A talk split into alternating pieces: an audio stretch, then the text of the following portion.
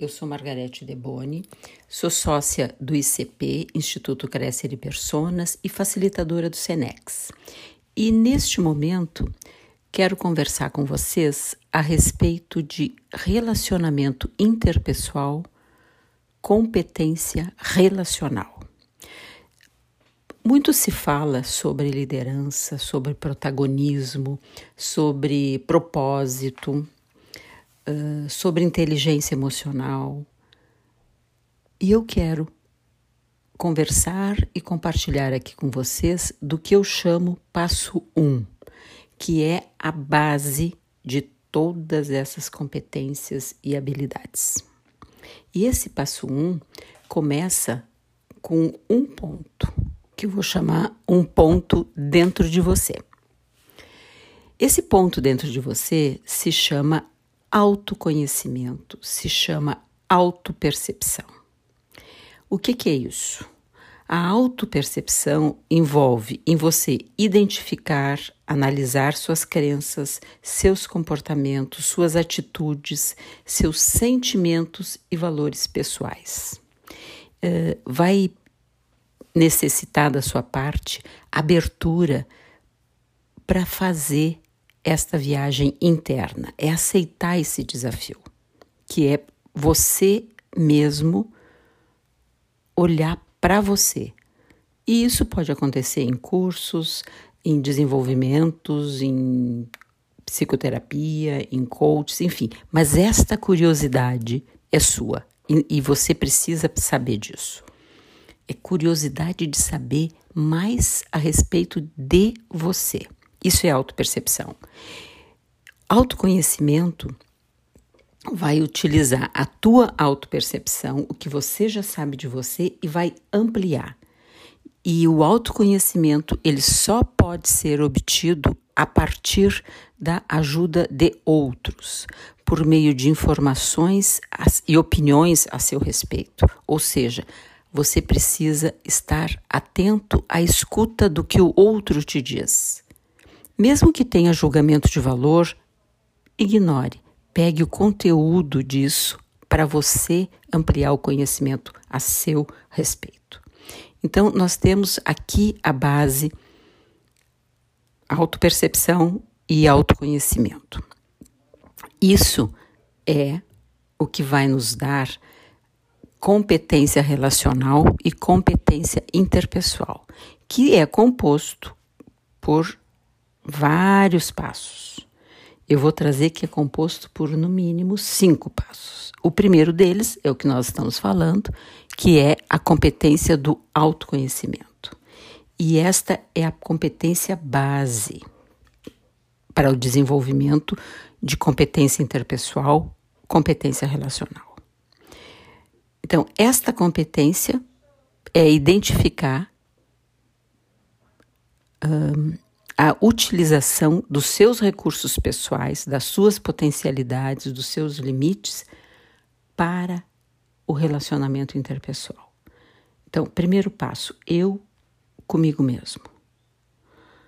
Ainda dentro desse primeiro passo, é como é que você lida com o impacto que o outro te causa.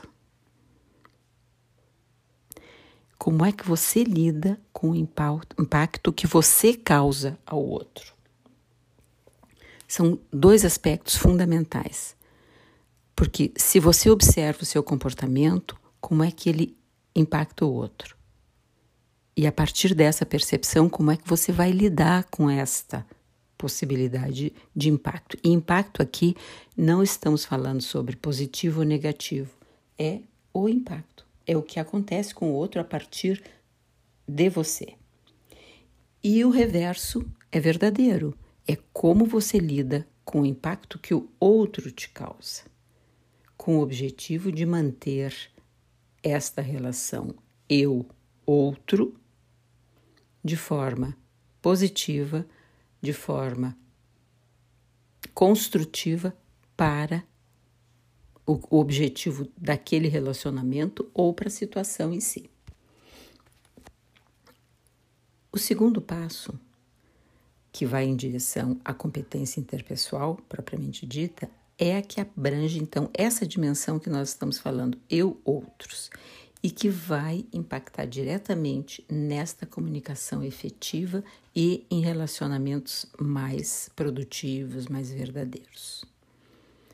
A competência relacional, competência interpessoal, tem também um terceiro passo, uma terceira etapa, que é a competência de poder trabalhar junto, em times, em equipe, o que vai ser ainda mais significativo, porque vai trabalhar uma relação eu, tu, outros. Nós estamos ampliando.